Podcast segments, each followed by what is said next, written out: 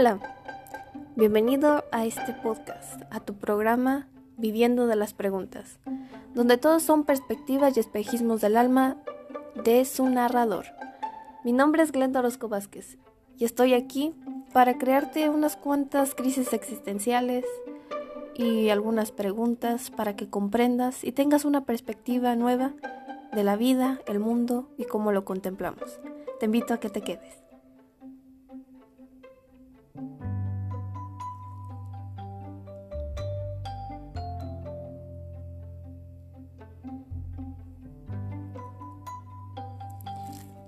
Normalmente se habla de ciencia y de tecnología, de sus condiciones de surgimiento, sus vínculos y proyecciones a la sociedad, y por ello sabemos que tienen un gran impacto y que sin ellas no viviríamos.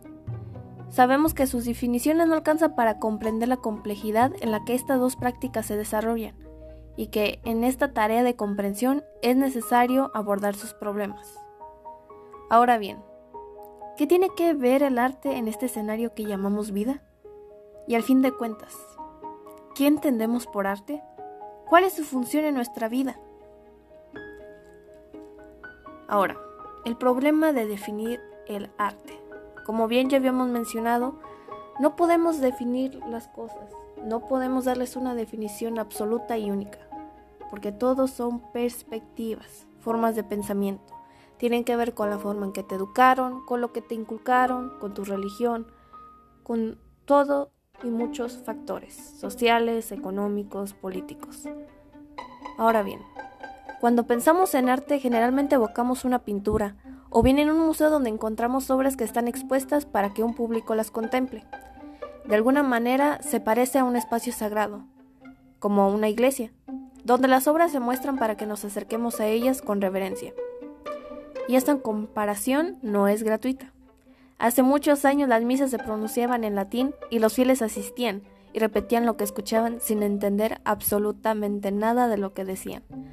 Algo así pasa en los museos cuando nos paramos frente a una obra, donde a veces no entendemos muy bien de qué es lo que estamos observando, ni el lenguaje en el que las obras nos hablan, como si fuera un idioma nuevo que solo algunos logran entender, pero en realidad no, porque son perspectivas. Muchas veces necesitamos traductores que nos expliquen lo que estamos viendo.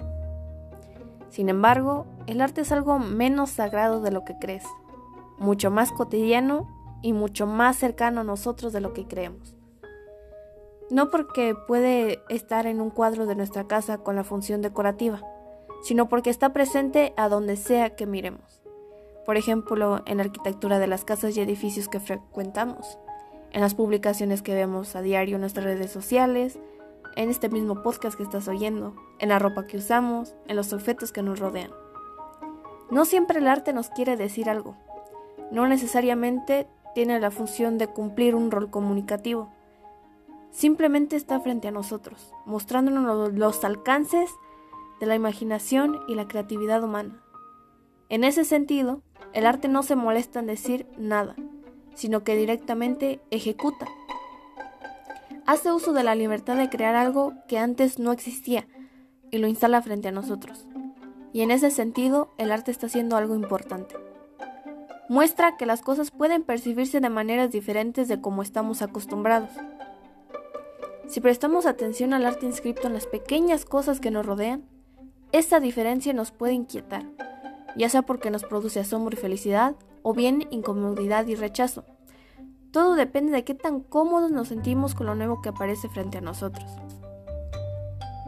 Al parecer, el arte no se limita a la interpretación emotiva o intelectual de cada uno de nosotros de manera individual, sino que también se proyecta otras dimensiones de la vida social y cultural.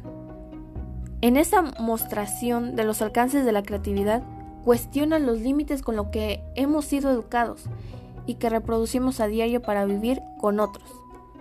Es por eso que el arte es crítico, porque quiebra un orden y nos invita a pensar cómo es o cómo nos gustaría que sea el mundo en el que vivimos. Y en ese aspecto el arte es político, porque quiere movilizar la parsimonia social que a veces se necesita para manipular a una población. No por nada los artistas son los primeros en ser perseguidos en los gobiernos totalitarios y de facto. Al igual que la ciencia, el arte va más allá de lo que creemos que es la realidad.